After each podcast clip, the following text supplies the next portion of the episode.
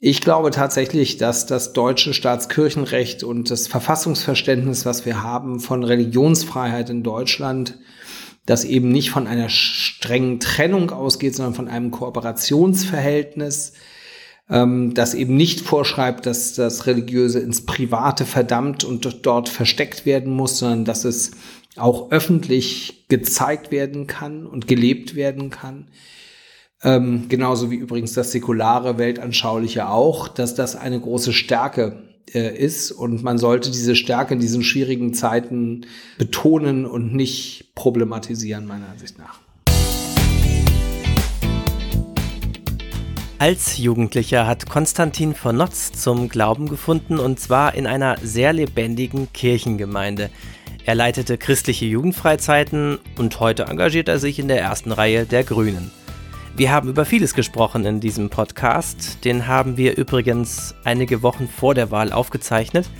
Es geht vom Verhältnis der Grünen zur Kirche über die Stellung des Islam, von Schwangerschaftsabbrüchen über Sterbehilfe bis zum Klimaschutz. Keine Frage, alles Themen, die Christen bewegen. Mein Name ist Nikolai Franz und ich wünsche Ihnen viel Spaß mit der neuesten Folge von Glaube, Macht, Politik.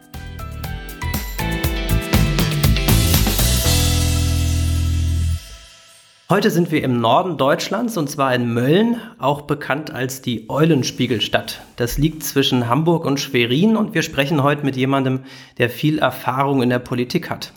Mit Digitalpolitik hat er sich einen Namen gemacht, er kennt sich aber auch in der Innenpolitik oder der Flüchtlingspolitik aus.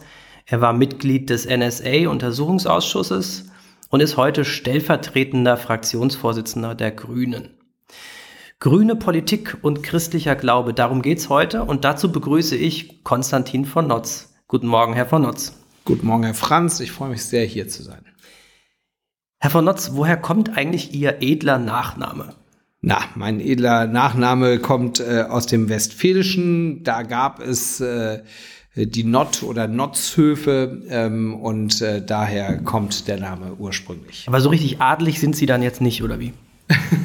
Doch, die äh, Familie hat ähm, auf einem äh, freien Gut äh, gelebt vor langer Zeit und war dann sehr lange in äh, soldatischen Diensten Preußens äh, unterwegs und daher kommt das.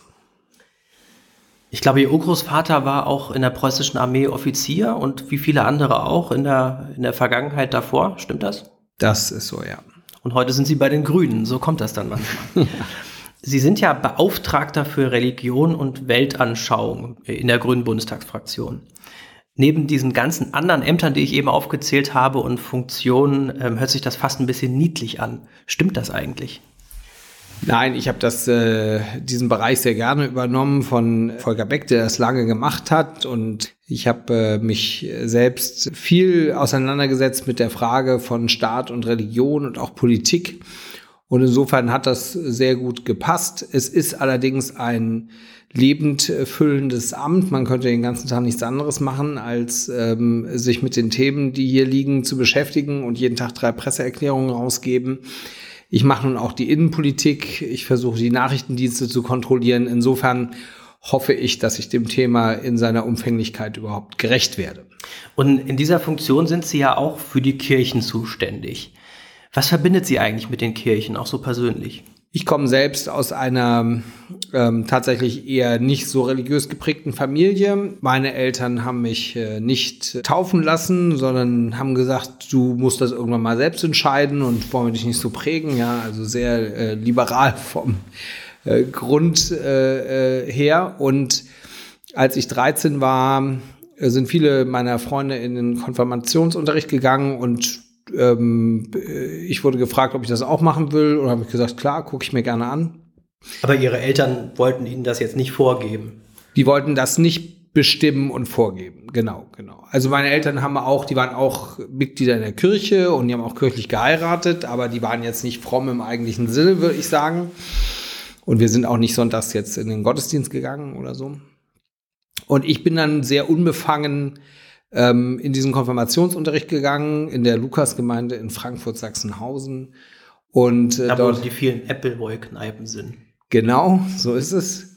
Und ähm, das äh, war eine sehr lebendige, gute Gemeinde mit einer guten Jugendarbeit, die einen Weg gefunden haben, mich anzusprechen. Und ich habe dann selbst sehr lange evangelische Jugendarbeit gemacht und habe so ähm, meinen Weg ähm, äh, zu Gott und zu Jesus Christus und zur Religion gefunden. Und äh, deswegen hat mich dann auch immer, weil ich mich eben auch für Politik sehr interessiere, ähm, dieses Spannungsfeld, was es gibt, äh, Staat, Kirche, Religion, Politik, immer sehr interessiert, auch im rechtlichen nachher. Ich habe ja Jura studiert und dann ähm, habe ich mich tatsächlich auch mit dem Staatskirchenrecht beschäftigt. Also insofern, da gibt es viele Überschneidungen und äh, es ist immer spannend.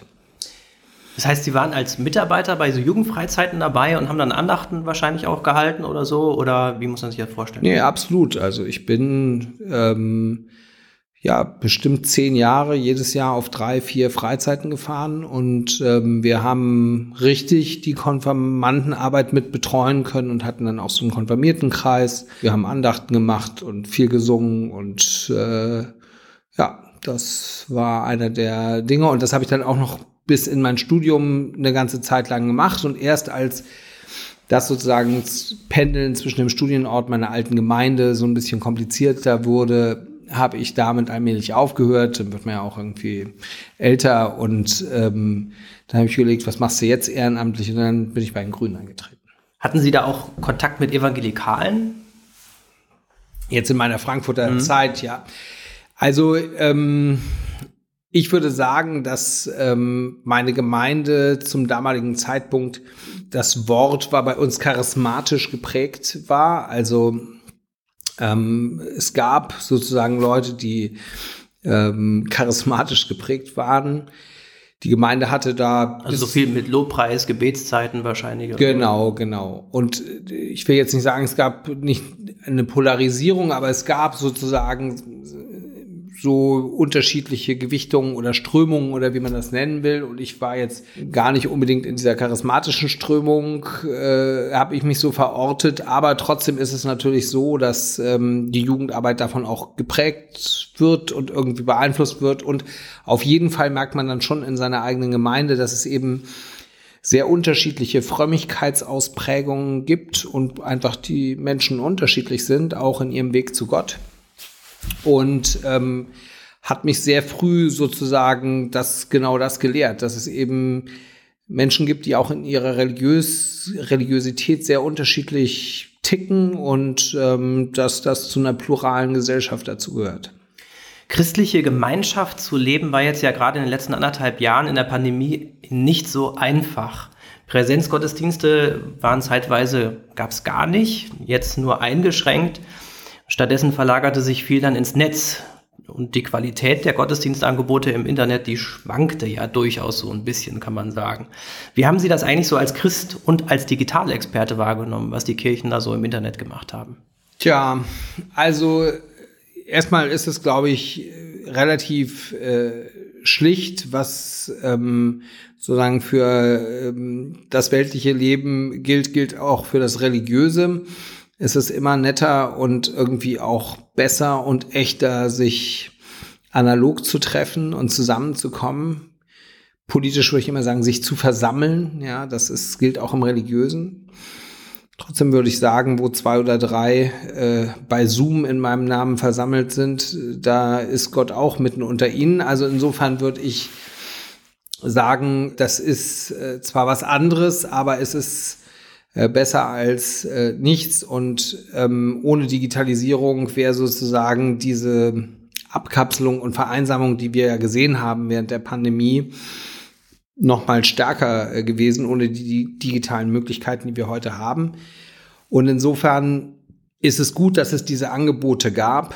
Trotzdem habe ich die große Hoffnung, auch im Hinblick auf meine Kinder, die auch manchmal in den Kindergottesdienst gehen und so, dass man ähm, sich eben tatsächlich real versammelt, äh, damit man eben nicht äh, in diesen digitalen äh, äh Kachellogiken äh, von Zoom und anderen bleibt, denn es ist eben etwas anderes, ob man sich physisch zusammenfindet oder nicht. Wir sind ja gerade im Wahlkreisbüro der Grünen in Mölln. Ähm, nur ein Steinwurf, weiter entfernt hoffentlich kein Steinwurf, aber ist die Kirche. Ja. Äh, muss ja keine Steine auf die Kirche schmeißen. Aber äh, ganz in der Nähe ist äh, eine evangelische Kirche. Ist das Ihre Heimatgemeinde? Und gehen Sie da auch jetzt in der Pandemie auch mal hin? zu Gottesdiensten? Ja, ich gehe da auch mal hin. Ähm, das ist äh, unsere Gemeinde hier in, in Mölln und mhm. ähm, äh, ich gehe auch in Berlin äh, ab und zu in ähm, eine Gemeinde, die sich aber auch in den letzten Monaten eben sehr, sehr wenig äh, getroffen hat. Manche Kirchenkritiker sagen ja, die evangelische Kirche sei durchsetzt von linksgrüner politischer Agenda und sozusagen so eine Vorfeldorganisation der Grünen. Äh, jetzt äh, muss ich eben ein bisschen schmunzeln, als Sie da eben gesagt haben, nach dem Ehrenamt in der Kirche habe ich mir habe ich überlegt, was ich sonst machen kann, dann bin ich so in Grün gegangen. Äh, sind die Grünen und die evangelische Kirche sich wirklich so ähnlich? So wenig wie ich die Grünen jetzt da religiös prägen wollte, würde ich äh, versuchen, die evangelische Kirche zu politisieren. Es sind äh, plurale, basisdemokratisch organisierte Organisationen, die ähm, eine Eigenständigkeit haben. Vielleicht ist ja das Bild sozusagen, dass man von grüner Politik hat, falsch, wenn man denkt, dass das ein Widerspruch sei, sozusagen christliche äh, Werte und äh, grüne Politik. Nicht? Und das kann man ja nun äh, von der Gründungsgeschichte die einen sehr starken emanzipatorischen ähm, äh, Charakter hat, der Grünen. Da war ich nicht dabei, ja, muss man auch mal sagen, ähm, äh, sich angucken und da gibt es äh, Überschneidungen, das, das ist so und äh, trotzdem würde ich eine gegenseitige Einvernehmung jeweils scharf zurückweisen. In der Kirche gibt es ja durchaus auch viele Christen, die auch politisch grün ticken. Also wenn man so auf dem Kirchentag unterwegs ist, Bewahrung der Schöpfung, Anti-Atomkraft, ökologisches Bewusstsein, Friedensbewegung, Abrüstung, Seenotrettung auf dem Mittelmeer und so weiter. Wenn man sich jetzt aber umgekehrt die Grünen anschaut, da gibt es da auch viel Kirchenkritik, wie Sie auch gerade angedeutet haben, bis hin zu Forderungen nach einem strikten Laizismus, also einer strengen Trennung zwischen Kirche und Staat. Was sind die Kirchen denn nun? Was sind die Grünen denn nun? Kirchenkritisch oder kirchenfreundlich oder beides? Die Grünen sind äh, auch äh, sehr plural und es gibt eben beides. Es gibt ähm, sehr äh, deutliche, auch säkulare Stimmen. Und es gibt aber viele äh, Leute auch durchaus in verantwortungsreicher äh, Position, die sehr christlich geprägt sind und sehr religiös geprägt sind. Neben Ihnen war das ja zum Beispiel Katrin Göring-Eckardt, Präses der EKD. Synode ja, Zeit lang? es gibt ganz viele, auch Kollegen im Deutschen Bundestag, Sven Giegold im Europäischen Parlament. Es gibt äh, eine ganze Reihe von Leuten, die auch eine starke christliche Prägung haben. Wir haben uns mit dieser Thematik äh, sehr intensiv beschäftigt in den letzten Jahren, weil wir eine Religionskommission hatten, äh, Bettina Jarasch, die gerade in ähm, Berlin als Bürgermeisterin antritt, die äh, saß dieser Kommission vor und dass wir keine Laizität wollen, das haben wir da äh, festgeschrieben, wie viele andere Dinge auch. Ich glaube tatsächlich, dass das deutsche Staatskirchenrecht und das Verfassungsverständnis, was wir haben von Religionsfreiheit in Deutschland, das eben nicht von einer strengen Trennung ausgeht, sondern von einem Kooperationsverhältnis, ähm, das eben nicht vorschreibt, dass das Religiöse ins Private verdammt und dort versteckt werden muss, sondern dass es auch öffentlich gezeigt werden kann und gelebt werden kann. Ähm, genauso wie übrigens das säkulare Weltanschauliche auch, dass das eine große Stärke äh, ist und man sollte diese Stärke in diesen schwierigen Zeiten betonen und nicht problematisieren, meiner Ansicht nach. Schauen wir mal ins Wahlprogramm der Grünen. Ähm, seit langem fordert Ihre Partei ja schon die Abschaffung dieses sogenannten Blasphemieverbots. Gotteslästerung. Ist das wirklich das richtige, richtige Signal, jetzt so einen Paragraphen abzuschaffen in einer Zeit, wo die Gräben in der Gesellschaft eigentlich immer tiefer werden? Ja, also ich bin, das ist jetzt nicht mein, also ich trete jetzt nicht zur Bundestagswahl an, um das Blasphemieverbot äh, abzuschaffen, sondern ich würde sagen, in dem Wahlprogramm, das wir haben, gibt es viele andere Dinge, die äh, sehr wesentlich äh, sind. Es geht darum, ob das Strafrecht die Problematik äh, dahinter löst, wenn Sie sich die Konflikte der letzten Jahre ähm, angucken, die es sowohl im kirchlichen Bereich gegeben hat, als auch mit dem Islam, dann geht es am Ende nicht um Blasphemie-Paragraphen, sondern es geht um, sage ich mal, äh, Toleranz und Wertschätzung und äh, zwar in beiden Richtungen eben auch von Kritik und auch von harter Kritik, von zugespitzter, polemischer, auch verletzender Kritik. Es war ja auch sowieso bei diesem Paragraphen immer so ein bisschen schwammig äh, formuliert, was das jetzt eigentlich, wen das jetzt eigentlich betrifft. Ja. Also äh, Sie sind der promovierte Jurist, ähm, ich nicht, aber ich zitiere es trotzdem mal. Wer öffentlich oder durch Verbreiten eines Inhalts den Inhalt des, der, des religiösen oder weltanschaulichen Bekenntnisses anderer in einer Weise beschimpft, die geeignet ist, den öffentlichen Frieden zu stören, wird mit Freiheitsstrafe bis zu drei Jahren oder mit Geldstrafe bestraft.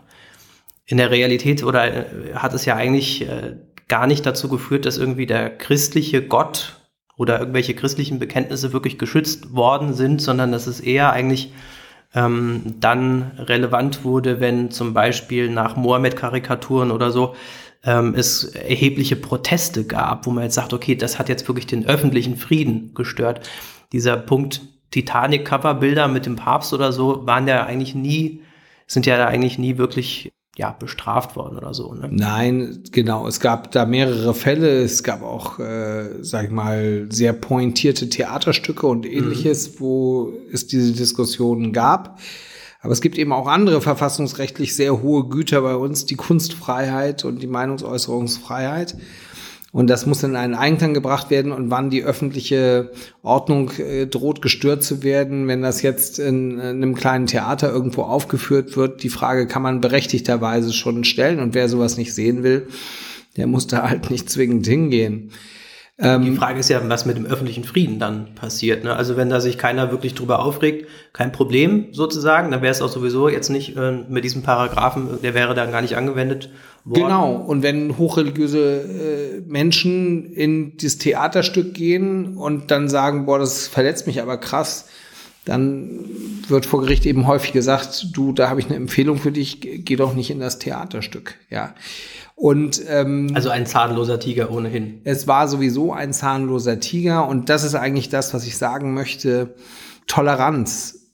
Und zwar gegenüber säkularen, weltanschaulichen Lebensentwürfen und Überzeugungen, als auch gegenüber religiösen und vielleicht auch sozusagen betont und pointiert religiösen äh, Überzeugungen.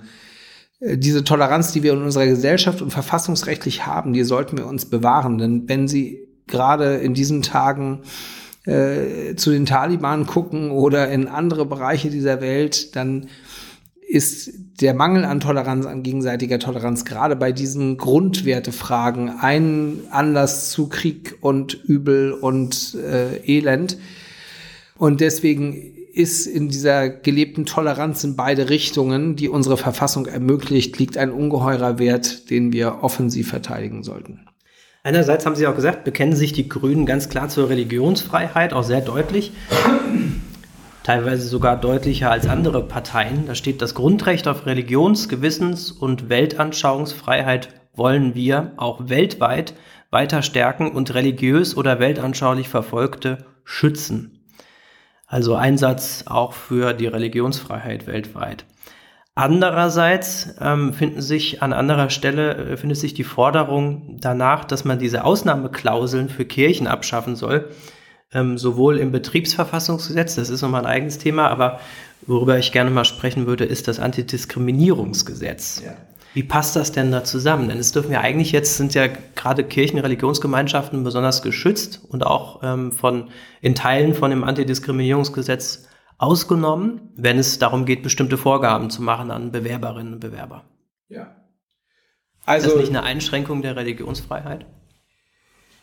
Es gibt dazu ja äh, Rechtsprechung und äh, die ist wie so oft in diesem Land sehr differenziert. Ich sage es mal zugespitzt, damit das Problem deutlich wird. Ich persönlich finde es schwierig, wenn der Umstand, dass Menschen für die Kirche arbeiten, vor allen Dingen dadurch zum Ausdruck kommt, dass sie arbeitsrechtlich nicht so gut geschützt sind und dass die Art und Weise, wie sie Zugang zu der Arbeitsstelle haben, ähm, Kriterien unterworfen sind, die mh, äh, viele Menschen ausschließt. So ein Beispiel vielleicht?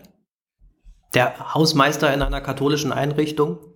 Zum Beispiel. Ähm, oder ich sag's mal so, weil natürlich viele Sachen mit reinspielen äh, und für die Leute, die sich damit äh, intensiver auseinandersetzen, ist es ja tatsächlich eine sehr spannende, auch theologische Frage. Ein Leib, viele Glieder. Ist nicht sozusagen jeder Teil am Leib äh, wichtig für äh, das gelebte Christentum und kommt es nicht auch auf den Hausmeister an? Trotzdem sagt eben unsere Verfassung und die Rechtsprechung des Bundesverfassungsgerichts, dass es ähm, da Abstufungen gibt und dass es einen Kernbereich gibt, jetzt zum Beispiel in der Verbreitung der Lehre, da haben die Kirchen eben ein sehr hohes Selbstbestimmungsrecht und in anderen Bereichen sozusagen wird das geringer, vor allen Dingen, weil eben viele Gelder, die verwendet werden in diesen Bereichen, ja auch öffentliche Gelder sind, die die Kirchen bekommen. Deswegen, es gibt Probleme in diesen Bereichen, relevante Probleme arbeitsrechtlicher Natur, die man, über die man äh, reden muss.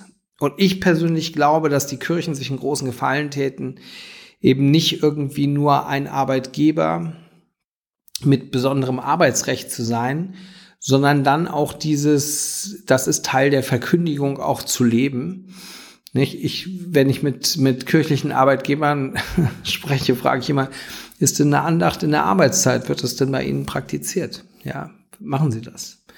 Und das ist sehr, sehr unterschiedlich. Und ähm, ich finde, was eben nicht geht, ist, wenn kirchliche Träger in bestimmten Arbeitsbereichen eben ihren äh, Dienst organisieren für das eigentlich gelebte Miteinander wenig übrig bleibt an besonderer christlicher Prägung. Aber sozusagen der niedrigere Standard des Arbeitsrechts, der ist dann das, was bleibt. Also um es mal ganz konkret zu machen jetzt, es ist ja dann äh, so, dass Gericht, Gerichtsurteile in der Vergangenheit oft so nach dem in die Richtung ging, ähm, nein, zum Beispiel ein geschiedener Hausmeister oder so kann weiterhin ähm, kann äh, in der ja. katholischen Einrichtung Hausmeister sein oder in anderen Bereichen auch, weil es gar nicht so sehr inhaltlich mit dem was zu tun hat, was er da eigentlich macht. Er kann genauso guter Hausmeister sein, auch wenn er da von der Lehre irgendwie abweicht oder so.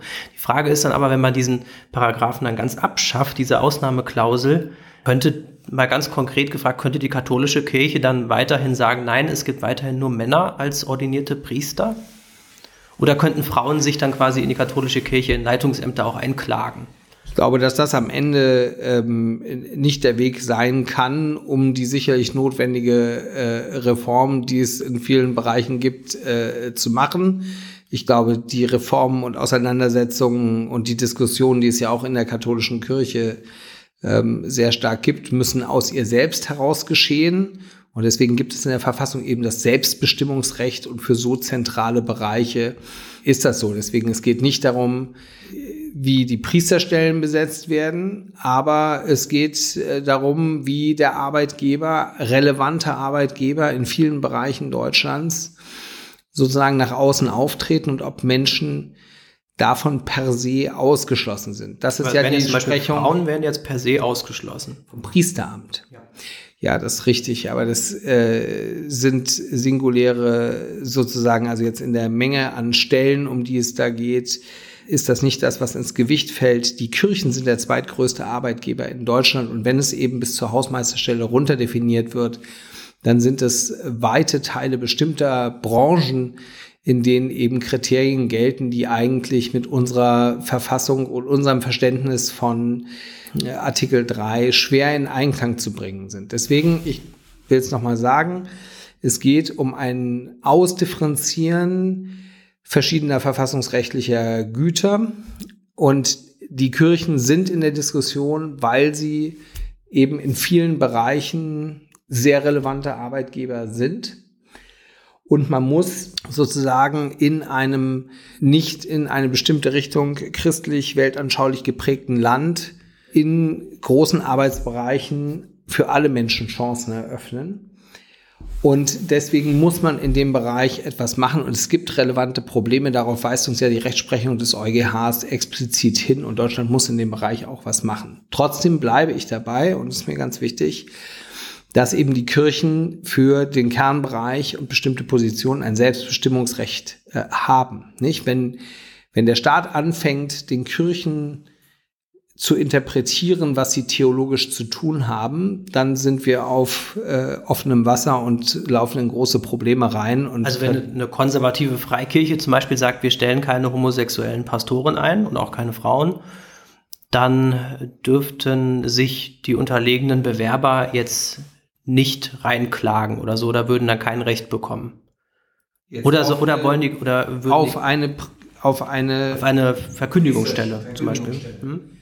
Denn das ist ja schon der Kernbereich der Religionsfreiheit, wo es darum geht, es ist keine, keine assistierenden oder administrativen Arbeiten oder so, kein Facility Management, sondern ähm, natürlich betrifft das zahlenmäßig nur ganz wenige im Vergleich zu den großen Arbeitgebern der Kirchen, Diakonie, Caritas und so weiter.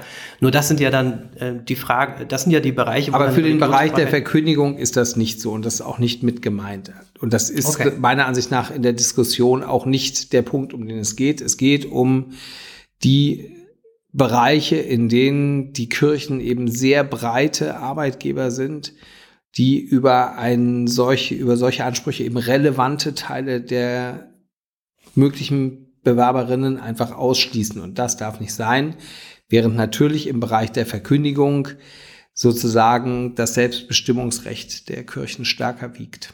Die Grünen äh, sind ja nicht ausschließlich dafür bekannt, sich mit Kirchenpolitik zu beschäftigen, sondern vor allen Dingen mit Umweltpolitik. Und ähm, jetzt würde ich gerne mal auf, den, auf die Frage des Klimawandels zu sprechen kommen. Im grünen Wahlprogramm geht es ja auf gefühlt jeder zweiten Seite, ich habe es komplett gelesen, um den Klimawandel. Und zwar einmal im gesonderten Bereich, einige Seiten dazu, aber dann auch immer wieder so zwischendrin. Ja, wenn Gesetzgebungen müssen geprüft werden auf ihre Vereinbarkeit mit nationalen CO2-Zielen und so weiter.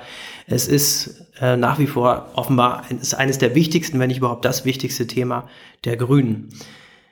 Es bleibt nur noch wenig Zeit, hat jetzt der Weltklimarat äh, in seinem neuesten Bericht gesagt. Und die Frage ist, schaffen wir es eigentlich, den Klimawandel aufzuhalten? Halten Sie das für realistisch?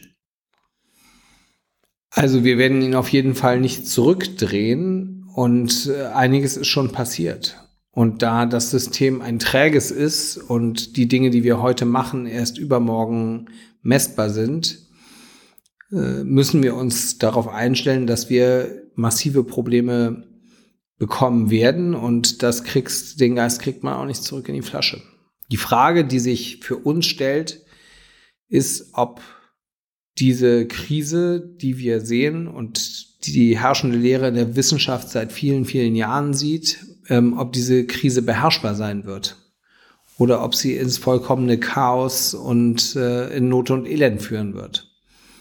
Und äh, deswegen sind wir der Überzeugung, dass man jetzt sehr zügig handeln muss. Äh, ein Konsens darüber, dass Klimakrise ein ganz wichtiges Thema ist und man irgendwas machen muss, äh, den gibt es eigentlich schon länger gesellschaftlich, auch bei der Großen Koalition. Getan hat sie messbar leider sehr, sehr wenig. Und jetzt hat sie gerade vom Bundesverfassungsgericht aufgeschrieben bekommen, dass man damit die Freiheiten zukünftiger Generationen ähm, unverhältnismäßig stark beschneidet, warum man tatsächlich handeln muss. Und auch das verstehen wir als eine Bestärkung unserer Arbeit der letzten Jahre, dass man hier jetzt äh, tatsächlich politisch schnell etwas vorzeigen äh, muss, damit man zeigen kann, dass die viertgrößte Wirtschaftsnation der Welt in der Lage ist, dagegen zu steuern und sich zu verändern. Es wird zu wenig über Inhalte geredet und zu viel über Personen. So also beklagen sich ja manche Grünen in den letzten ähm, Wochen. Und Annalena Baerbocks Image hat in den vergangenen Monaten einige Kratzer bekommen. Vorher war sie ja ziemlich gefeiert worden, auch äh, generell äh, das Führungsduo der Grünen. Aber zum Beispiel durch einen nicht ganz korrekten Lebenslauf, den gab es da, oder wörtlich übernommene fremde Texte, die nicht als Zitate gekennzeichnet wurden. Gar keine so riesigen Dinge, aber doch, doch so kleine Skandälchen. Manche sagen, Robert Habeck, der nur ein paar Kilometer weiter hier ähm, zu Hause ist, von hier, der wäre eigentlich der bessere und auch der erfahrenere Kandidat gewesen. Was meinen Sie dazu?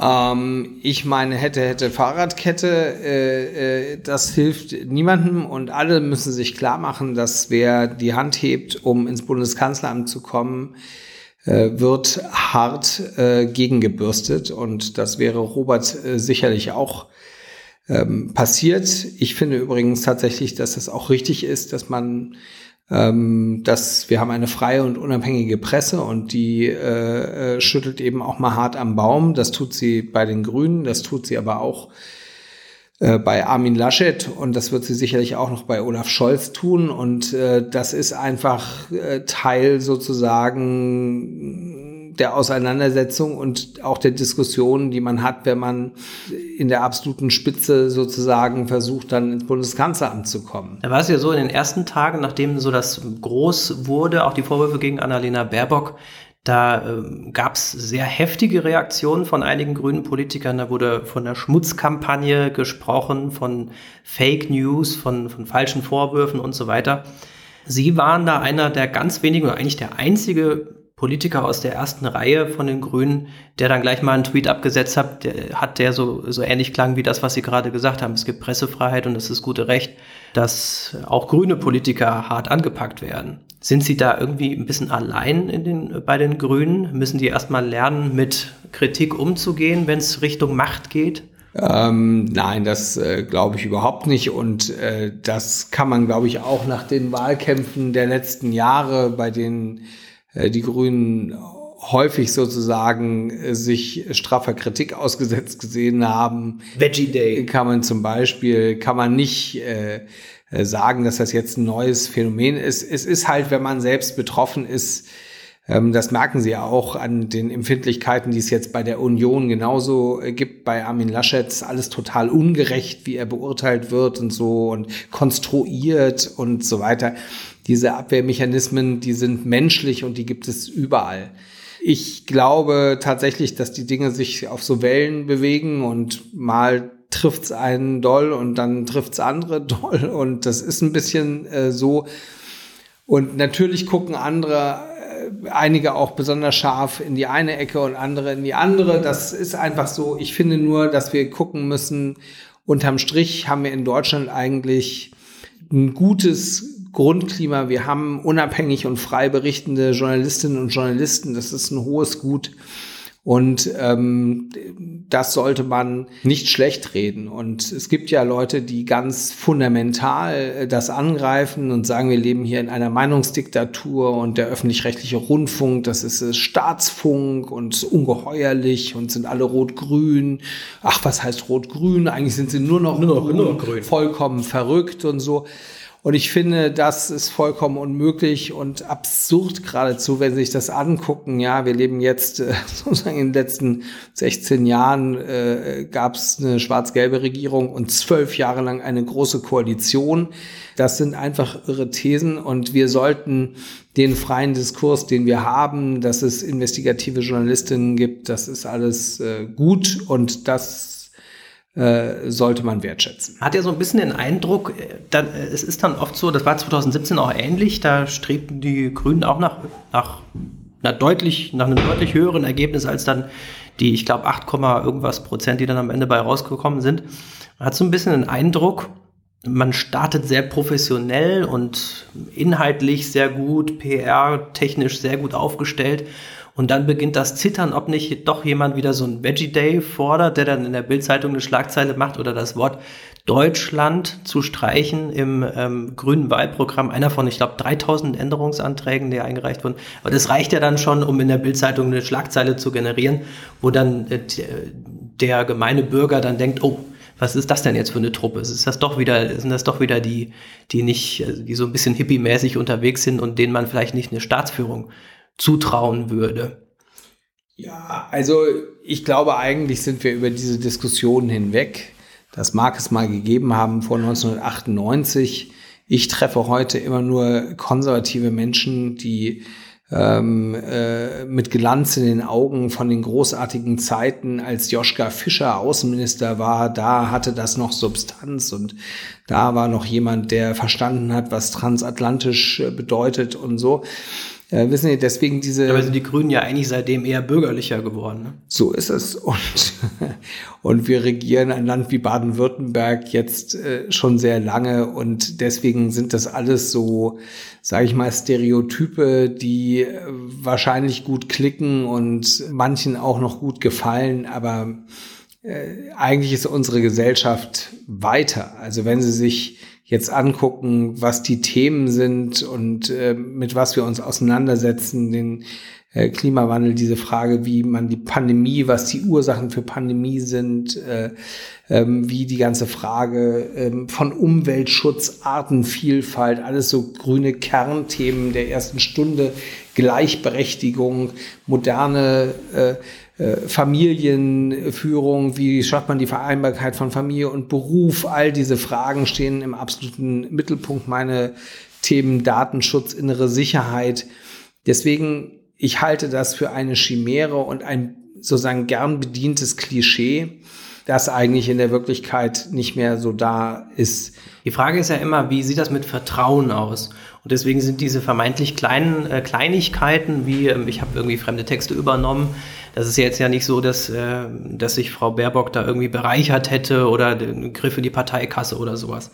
Aber äh, Vertrauen lebt ja auch davon, ob man im Kleinen eben treu und zuverlässig ist. Und wenn man sich das jetzt, äh, wenn man das jetzt vergleicht mit dem Ziel Kanzleramt ähm, der Grünen, und äh, andererseits diesem, dieser großen Herausforderung Klimawandel, dem zu begegnen, da gehört eben auch natürlich großes Vertrauen dazu, ob man den Grünen das zutraut, diese Probleme wirklich lösen zu können.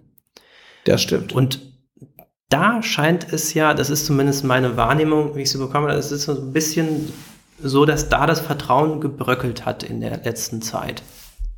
Ja, nur, also ich meine, das mag sein und ich will gar nicht äh, was anderes sagen, als wir jeden Tag sagen. Es sind Fehler gemacht worden, über die ist sehr klar geredet worden. Ich sehe das eigentlich wie Sie. Das sind äh, keine guten Sachen, das ist kein Ruhmesblatt, aber wenn man das jetzt von der Verhältnismäßigkeit anguckt, was in den letzten Monaten so los war, die Korruptionsmaskenaffäre bei der Union, viele Dinge, Cum-Ex und so weiter, die äh, inklusive Wirecard und Masalek, die bei Herrn Scholz politisch aufgehangen waren, würde ich sagen, also kann man über Verhältnismäßigkeit der Themen schon mal reden. Am Ende haben Sie recht, es geht um Vertrauen. Aber da sage ich Folgendes, nach meiner Wahrnehmung. Eigentlich traut man niemandem das Bundeskanzleramt zu. Und da steckt auch eine gewisse Wahrheit drin, weil das einfach ein krasses das ist ein krasser Job. Angela wie, Merkel hat man es wahrscheinlich auch nicht wirklich zugetraut. Nein, man hat es Angela Merkel natürlich nicht zugetraut. Und wenn ich Ihnen erzählt hätte vor 30 Jahren, dass eine äh, Ostdeutsche, deren äh, Vater ähm, äh, äh, aus Westdeutschland freiwillig in die DDR gegangen ist, die geschieden ist, kinderlose Protestantin, ähm, in der FDJ war als äh, Kind, dass die Bundeskanzlerin wird und diese ganzen konservativen Männer äh, erfolgreich von der Macht weghält, da hätten sie gesagt, das ist leider vollkommen ausgeschlossen und das traue ich der Frau bei aller Liebe nicht zu. Es mag sein, dass sie eine promovierte Physikerin ist, aber das traue ich ihr nicht zu. Und bei Helmut Kohl, wenn Sie es mal ganz genau angucken, hat man auch lange gesagt, dem trauen wir das Bundeskanzleramt nicht zu. Und da steckt auch eine Wahrheit drin, denn niemand ist für so einen Job gemacht. Man muss in er galt da so als Provinzler. Genau. Aus der Pfalz. Genau. Und nachher sagt man, es ist der, Einheit, der Kanzler der Einheit und er hat die Sache unterm Strich dann doch gut gemacht, bei allem Licht und Schatten, der da ist. Und Merkel ist die Führerin der freien Welt. Der freien Welt geworden, ja. Das hätte man mal 2005 mal sagen sollen, ne? Das hätten sie mal sagen sollen. Und, ähm, und deswegen ist da eben auch eine Wahrheit drin. Man traut es niemandem richtig zu, weil es eben auch ein die Person überforderndes ein überfordernder Anspruch ist. Die Menschen wachsen in so ein Amt rein. Und das ist ja die Besonderheit an dieser Wahl, dass wir zum ersten Mal seit langer, langer Zeit wissen, dass wir auf jeden Fall jemand Neues ins Bundeskanzleramt bekommen. Und meiner Ansicht nach ist die Schärfe des Wiegens der Kandidatinnen auch Ausdruck, dass man es schon genau wissen will, weil es ja nicht jemand wird, den man schon kennt. Und, ähm, und ich halte das auch für legitim. Ich will nur sagen, ähm, in, nicht wenn Sie jetzt angucken, ja, legen Sie mal die Statements zu Afghanistan von Annalena Baerbock und Armin Laschet nebeneinander. Ich kann Ihnen sagen, wen ich äh, dafür kompetenter in der Außenpolitik halte und mit einem klareren Blick auf die Dinge. Deswegen die nächsten fünf Wochen sind eine lange Zeit, bei dem es darum geht, um Vertrauen zu werben und ähm, um Inhalte zu streiten, aber eben auch um Vertrauen zu werben. Und ich kann nur sagen, wir haben ein sehr gutes Angebot zu machen. Und ähm, das ist Demokratie im besten Sinne, dass man das im Wahlkampf macht, äh, die Menschen zu versuchen äh, zu überzeugen, da eine Entscheidung zu treffen. Gerade unter konservativen und evangelikalen Christen gibt es ja auch welche, die sagen, ich würde die Grünen eigentlich wegen des Klimawandels wählen, weil sie da einfach die Experten sind. Aber ihre Gesellschaftsideen sind mir dann doch ein bisschen zu linksliberal, würden sich da vielleicht eher was Konservativeres wünschen, Bürgerliches. Zum Beispiel will ihre Partei ja ermöglichen, dass es neben äh, den leiblichen Eltern bis zu zwei weitere Elternteile geben soll. Das wurde dann auch ein bisschen verkürzt. Äh, die Grünen wollen vier Eltern haben oder so. Ähm, können Sie das aber verstehen, dass, oder wie würden Sie versuchen, um solche, solche Wähler zu werben? Ich würde sagen, jeder nach seiner Fasson. Und das, was man für sich selbst an Toleranz zur Lebensgestaltung ähm, einfordert, ähm, das sollte man anderen auch gewähren. Ähm, und das gilt in alle Richtungen. Ja, und die Benchmark ist sozusagen unsere Verfassung. Kein Buch steht über der Verfassung, sagt Cem Özdemir immer. Ich würde sagen, am Ende gilt in einer Demokratie und einem Rechtsstaat, in dem wir leben, eben die Verfassung. Und äh, da haben wir großes Glück, denn in unserer ist die Religionsfreiheit, der ist breiten, breiter Raum eingeräumt worden. Und worüber ich mich so ein bisschen wundere, das ist ja eigentlich auch die Diskussion um die Homo, äh, sogenannte Homo-Ehe. Durch die Homo-Ehe verliert niemand irgendein Recht. Niemand. Sondern es ermöglicht einfach schwulen Menschen zu heiraten. Und sozusagen dieser Exklusionsanspruch ähm, auf ein Institut wie die Ehe, das ist eher etwas, was mich verwundert. Wenn Menschen bereit sind, füreinander Verantwortung zu übernehmen, sage ich auch mal von einem christlichen Hintergrund, ist das per se erstmal was Gutes. Und wenn es Familienkonstellationen gibt, in denen eben mehr als zwei Personen in einer, ähm, sage ich mal, erzieherischen berechtigungsrechtlichen Berechtigungsposition sein wollen. Also zum Beispiel in Patchwork-Familie, Eltern sind geschieden, haben jeweils neue Partner, die äh, und die Kinder haben auch mit den Stiefeltern Exakt. viel zu tun zum Beispiel. Viel zu tun und gehen zur Schule und dann ist einer wollen krank, aus, Kita, aus der Kita abgeholt werden. Wollen aus der Kita abgeholt werden. Ein Lebenspartner wird krank. Es gibt die äh, verrücktesten Situationen da sage ich Ihnen ganz ehrlich, also dass Jesus Christus sagt, nee, also das widerstrebt aber irgendwie dem Evangelium, dass hier noch ein Elternteil äh, den Theo aus der Kita holen kann, also das glaube ich nicht. Und es kann mir auch keiner ernsthaft erzählen, dass äh, das irgendwie ein krasses, wer das für sich selbst nicht will oder für seine Kinder nicht will. Das ist okay, das respektiere ich äh, so. Aber ich glaube, dass eben die Möglichkeit und die Lebensrealität von vielen Menschen gerade in dem Bemühen, verantwortlich zu sein, Dinge zu ermöglichen, ähm, dass wir dem gerecht äh, werden müssen. Und ich sehe darin ehrlich gesagt keinen, also in einer stärkeren Verbindlichkeit äh, sehe ich eher etwas, was die Gesellschaft stärkt als schwächt. Sie schreiben ja auch was äh, zum Thema Islam im grünen Wahlprogramm. Wenn man das mal vergleicht, was heut, heute im Wahlprogramm 2021 steht und was 2017 drin stand, gibt es da schon ein bisschen Unterschiede.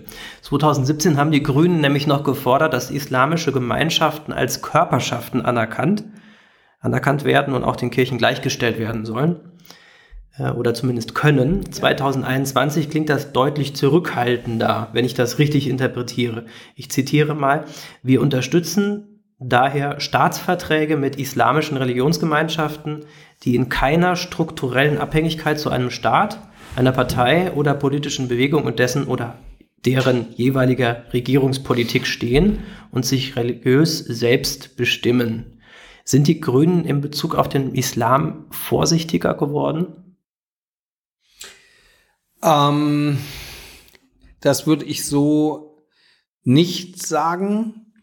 Ich würde aber sagen, dass alte Probleme sozusagen deutlicher noch zur äh, Kenntlichkeit gekommen sind.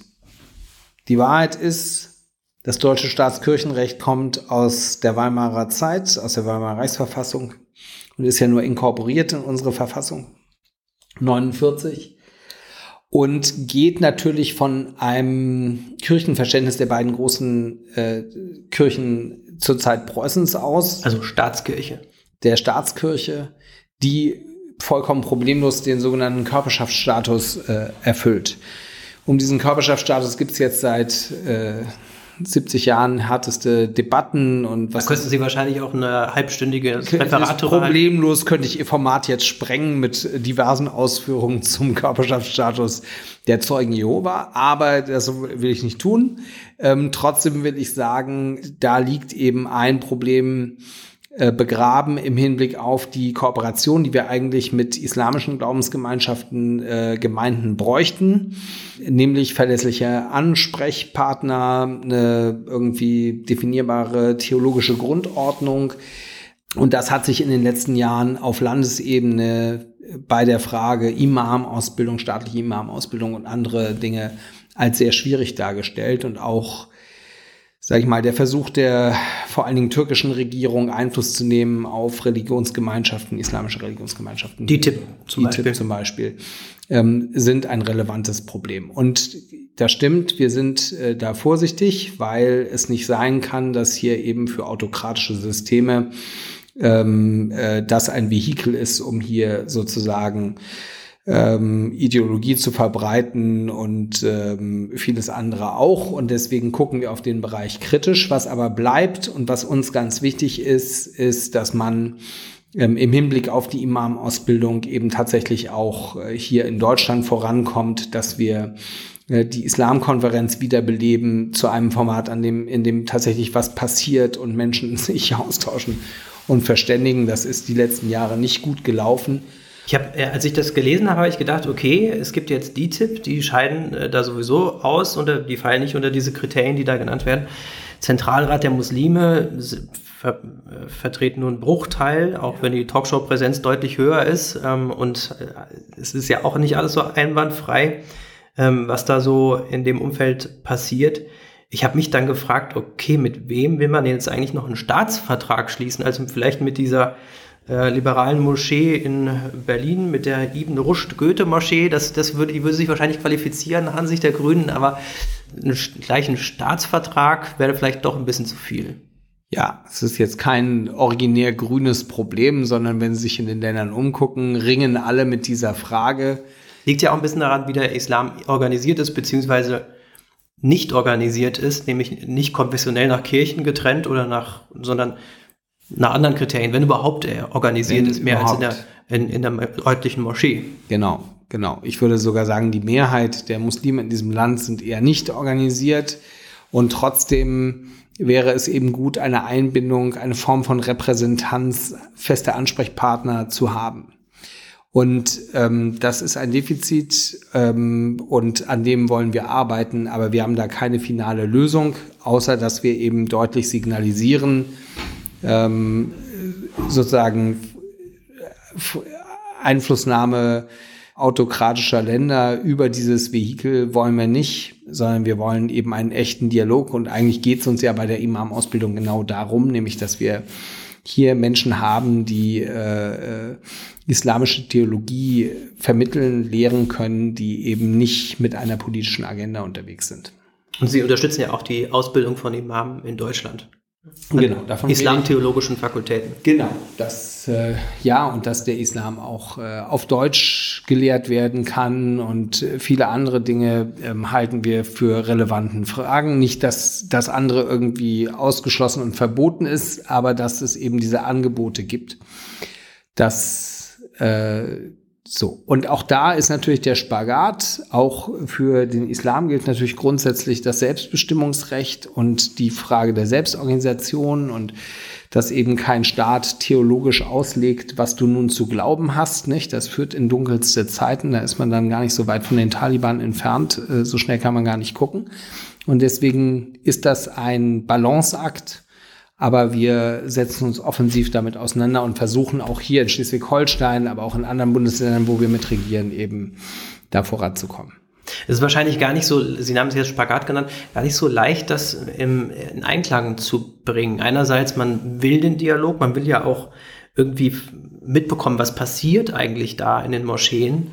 Andererseits will man jetzt nicht der Kontrolleur sein, der da irgendwie äh, die Moscheen verwanzt und dann fordert, dass dann auf Deutsch gepredigt wird, damit man alles versteht oder so. Inwiefern ist das äh, eine Herausforderung, die man überhaupt, also kann man diese Herausforderung überhaupt hinkriegen oder muss man das nicht, muss man einfach sagen, okay, es passiert halt, wie es passiert. Man kann sich ja nicht mit dem Oberimam irgendwie treffen, wie man sich mit dem Erzbischof oder so oder, oder dem EKD-Ratsvorsitzenden trifft, um dann irgendwie Dinge zu besprechen. Also es wirkt so auf mich so ein bisschen deutsches Denken wieder islamisches Denken. Also Staatsverträge ist ja so wirklich was Deutsches. Ähm, mit einer ganzen Religionsgemeinschaft zu schließen.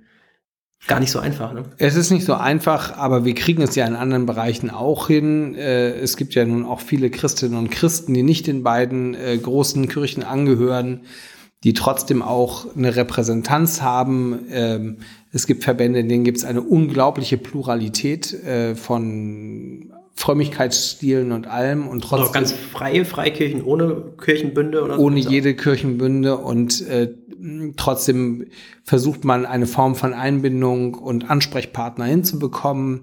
Insofern würde ich sagen, die Diskussion ist nicht äh, so fremd und äh, wenn ich äh, den Optimismus nicht hätte, dass man da vorankommt, dann kann man es gleich lassen. Ich glaube, ähm, man sollte das nicht aufgeben. Und in dem Bereich gilt, gerade auch bei der Imam-Ausbildung, ähm, mehr machen als darüber reden. Also so einzelne Projekte mal angehen und das ausprobieren und das behalten, was funktioniert und das wegtun, was nicht funktioniert. Und dann kommt man über eine Praxis am Ende meiner Ansicht nach zu funktionierenden Systemen. Aber es ist nicht unkompliziert und äh, ähm, deswegen hat auch noch kein Bundesland sozusagen den goldenen Weg gefunden. Zum Abschluss noch ein sehr sensibles Thema, Sterbehilfe. Da äußert sich Ihre Partei auch zu im Wahlprogramm.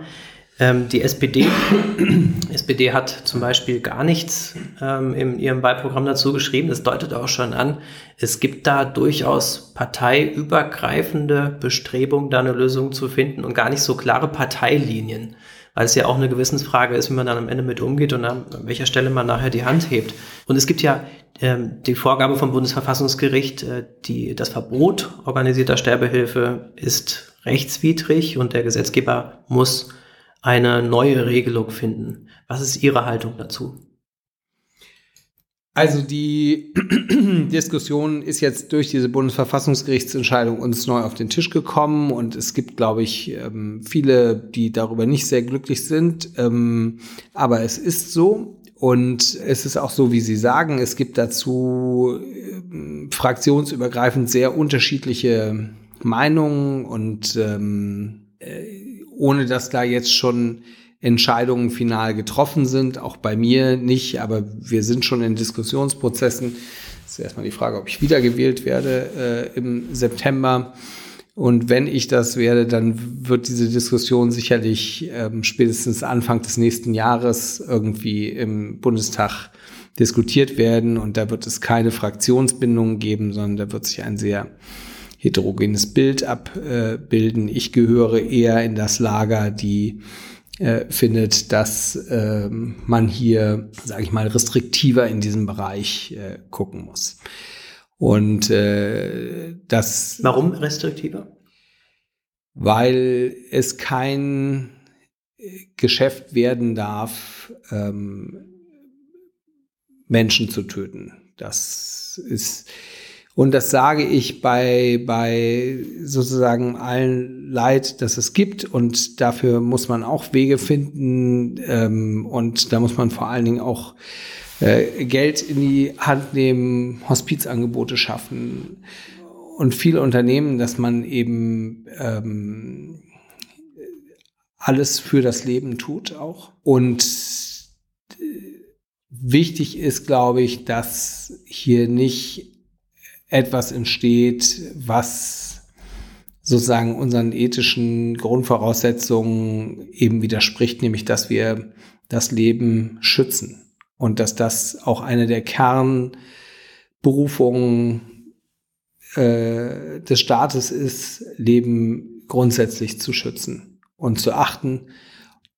Das sage ich mit hohem Respekt in diesen Diskussionen von ein paar polemischen Leuten gibt es viele Menschen mit guten Argumenten und auch mit sehr eigenen Perspektiven und auch persönlichen Erfahrungen. Deswegen sind es auch immer interessante, spannende und auch bewegende Debatten, wenn es darum im Deutschen Bundestag geht. Hm. Aber ich glaube, es ist ganz wichtig und auch von unserer Verfassung äh, vollgedeckt, ähm, dass hier eben nicht ein Bereich äh, entsteht, in dem eben convenient sozusagen ähm, äh, die Menschen in den Tod gebracht werden ähm, mit kommerziellem Hintergrund. Das kann am Ende nicht äh, die Lösung der Problematik sein, die hier im Hintergrund liegt. Schutz des Lebens spielt ja auch beim Thema Schwangerschaftsabbruch eine Rolle. Momentan ist der, sind Schwangerschaftsabbrüche im Strafgesetzbuch, Paragraph 218 und 219 geregelt. 219 ist dieses, muss ich Ihnen nicht erzählen, aber für unseren Hörern, ähm, Verbot ähm, für, von Schwangerschaftswerbung, zumindest im juristischen Sinne Werbung. Und 218 ist äh, geregelt wie Abtreibung, wann sie straffrei bleiben. Unter anderem ist da die Fristenlösung, äh, ist davon die Rede. Die Grünen wollen diese beiden Paragraphen im Strafgesetzbuch streichen und wollen Schwangerschaftsabbrüche außerhalb regeln. Da würden jetzt viele konservative Christen sagen, dass warum? Also äh, warum hält man nicht an dieser lange errungenen Fristenlösung fest und will jetzt hier eine andere Regelung schaffen, es möglicherweise sehr stark liberalisieren, so dass überhaupt, dass die, dass es überhaupt keine Einschränkungen mehr gibt, die jetzt im Vorfeld sein müssen, zum Beispiel verpflichtende Beratungen und so weiter, bevor dann äh, eine Frau einen Schwangerschaftsabbruch durchführen lassen kann. Von Mann zu Mann. Ja, das ist äh, eben auch. Äh, das, das sagen ja dann schon viele, dass äh, zwei Männer dürfen sich eigentlich gar nicht so wirklich über das Thema. Es ist ja auch ein bisschen, es ist ja auch ein bisschen ein Problem, dass äh, wir beide über Dinge reden, die uns nie persönlich betreffen äh, werden. Ähm, ja. Betrifft Männer ja insofern, als dass sie auch sagen können, ich stehe zu dem Kind und ich äh, treibe, ich, ich äh, dränge dich nicht zu einer Abtreibung. Nein, spielt ja das oft, ist eben was sehr oft eine Rolle. Das stimmt, aber das ist und das ist gut ja, aber es ist nicht das Gleiche, als wenn es ihr Körper ist. Das ist ein Unterschied. Und ähm, das muss man äh, sehen. Ich persönlich glaube, dass wir in Deutschland gut daran tun, das Verbindende in der Diskussion zu suchen. Ich glaube tatsächlich, es gibt einen großen Konsens ähm, in, in Deutschland über äh, das Thema, dass man grundsätzlich versucht, Leben zu schützen, dass man den Betroffenen alle Möglichkeiten gibt, äh, ein Kind zu bekommen, wenn sie es wollen, und dass man gleichzeitig ähm, äh, sie weder stigmatisiert noch äh, sozusagen dazu zwingt, eine nicht selbstbestimmte Lösung äh, zu finden. Das ist ein großer Spagat und als Mann redet man immer davon so ein bisschen wie der Blinde von der Farbe. Aber ich glaube, dass äh, hier im Blick auf den 219, wenn Sie sich die Rechtsprechung angucken und die Probleme, die es gibt, tatsächlich Informationen zu bekommen, wo man einen solchen Eingriff machen kann, dass das schon auch eine Problematik liegt wenn man Werbeverbot hört, denkt man immer, dass äh, sozusagen das nicht auf, so Leuchtreklame auf dem Bildschirm in der Straßenbahn läuft oder so. Und insofern ist das ein bisschen irreführend, die Diskussion. So, äh, darüber reden wir nicht. Und ähm, bei der Frage, äh, sozusagen Ablösung des 218 ist dann eben wirklich die Frage, was die alternative rechtliche Aufhängung ist. Und das ist sehr, sehr kompliziert. Ich würde immer dafür werben, ähm, dass wir auch wertschätzen, sozusagen, wie die rechtliche ähm, Lage in Deutschland tatsächlich ist und dass diese Diskussion von allen, die, also von der ganz überragenden Mehrheit äh, konstruktiv und mit der Suche nach dem Verbindenden geführt wird. Und ähm, denn wenn man sich anschaut, wie die Debatten in den USA laufen, ähm, dann hilft das allen Beteiligten nicht, sondern es ist ein Thema, das maximal gesellschaftlich spaltet. Also bei den Republikanern gibt es ja dann starke Bestrebungen, auch erfolgreiche Bestrebungen, dann Abtreibungen quasi komplett zu verbannen und dann auch nur in ganz krassen Ausnahmesituationen zu erlauben, aber das war's dann auch. Also an, da gibt es dann wenig Hilfe für Frauen in äh, im Schwangerschaftskonflikt, sondern nur so zum Kontext. Da versuchen. Das stimmt. Und wenn Sie mich den auch von evangelikalen Christen. Wenn Sie mich den einen Gedanken äh, sagen lassen, gerade denen, die das zuspitzen und sozusagen im Hinblick auf das Kindeswohl die Frauen sozusagen in ihrer Selbstbestimmung bedrängen und versuchen zu reglementieren. Ich fände es gut, wenn es gesellschaftlicher Konsens ist, dass wir für Kinder und deren Entfaltungsmöglichkeiten für junge Mütter, die ein Kind bekommen, die in einer schwierigen sozialen Situation sind, alles Erdenkliche tun, damit diese Menschen, diese Frauen ihr Kind bekommen können und trotzdem einen äh, äh gleichberechtigten guten Start in ihr, in ihr Leben, Berufsleben haben. Und solange wir das nicht sozusagen politisch absichern, solange ist es eine bisschen schräge Debatte einfach. Denn wenn es um den Schutz des ungeborenen und dann vor allen Dingen auch des geborenen Lebens geht, da ist der gesellschaftliche Spielraum für das, was wir tun können, was wir an Angeboten schaffen können, was wir für Kinder tun können. Der Spielraum ist sehr groß und wird nicht ausgeschöpft bis heute. Bei der Fristenlösung ist es ja so, dass man äh, auch eine verpflichtende Beratung hat. Und das ist ja gerade äh, Teil dieses äh, Paragraph 218a, dass man zum Leben hin eigentlich beraten werden soll. Und das äh, ist das nicht genau das, was Sie jetzt auch gerade gesagt haben, Alternativen aufzuzeigen. Ähm, also da kommt, da kommt eine Frau, die ist wirklich, äh, wirklich verzweifelt. Äh, sie hat die Entscheidung vielleicht auch im Herzen schon getroffen, ja, ich will einen Schwangerschaftsabbruch und brauche jetzt hier den Beratungsschein. Ähm, vielleicht gibt es ja dann doch noch Alternativen für die Frau. Vielleicht gibt es ja Angebote, ähm, Kinderbetreuung, finanzielle Unterstützung, ja, auch emotionale Unterstützung, wo, wo man vielleicht noch mal ins Nachdenken kommen würde. Wenn das jetzt wegfallen würde, dann ist doch die Frage, ob das so sinnvoll ist im Sinne. Genau, aber darüber, also das steht ja, glaube ich, das ist nicht äh, Teil der Diskussion oder darum geht es, es geht hier um die Frage der Strafrechtsnorm, ne? also ob das sozusagen ein immer die Erfüllung eines strafrechtlichen Tatbestandes ist. Darum das Strafrecht ja das härteste Recht sozusagen. Das schärfste Schwert ist, was man auffahren kann und ob das diesen Gewissenskonflikten und den Notsituationen, in denen alle Frauen sind, die über eine Abtreibung nachdenken, ob das Strafrecht das geeignete Instrument ist, was dieser Situation gerecht wird. Das ist eine legitime Debatte, finde ich. Ähm, ich bleibe so, bleibe aber dabei und sage das jetzt nochmal.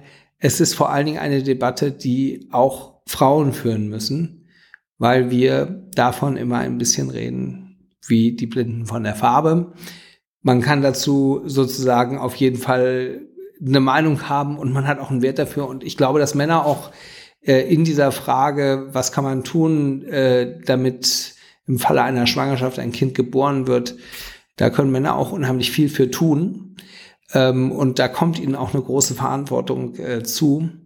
Aber dass es eben einen Unterschied gibt in der Betroffenheit zwischen Männern und Frauen, das ist, glaube ich, auch nicht wegzudiskutieren. Keine Frage. Das waren zwei sehr schwere Themen zum Ende. Wir enden mit der Bitte um Vervollständigung von folgenden Sätzen.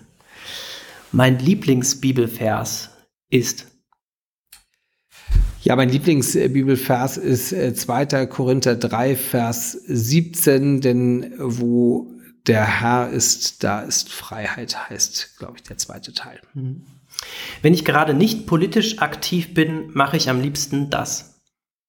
Da verbringe ich am liebsten Zeit mit meiner Familie und mit meinen beiden kleinen Kindern. Jesus Christus ist für mich der Sohn Gottes und ähm, äh, der menschgewordene Gott, der auf das Leben von Milliarden von Menschen trotz unglaublich jungen Lebensalters einen hohen Impact hatte, was ich immer noch für eine unfassbar große Geschichte halte. Konstantin von Notz, herzlichen Dank für das Gespräch. Ich danke Ihnen herzlich. Das war eine weitere Folge von Glaube macht Politik. Täglich aktuelle News findet ihr auf pro-medienmagazin.de.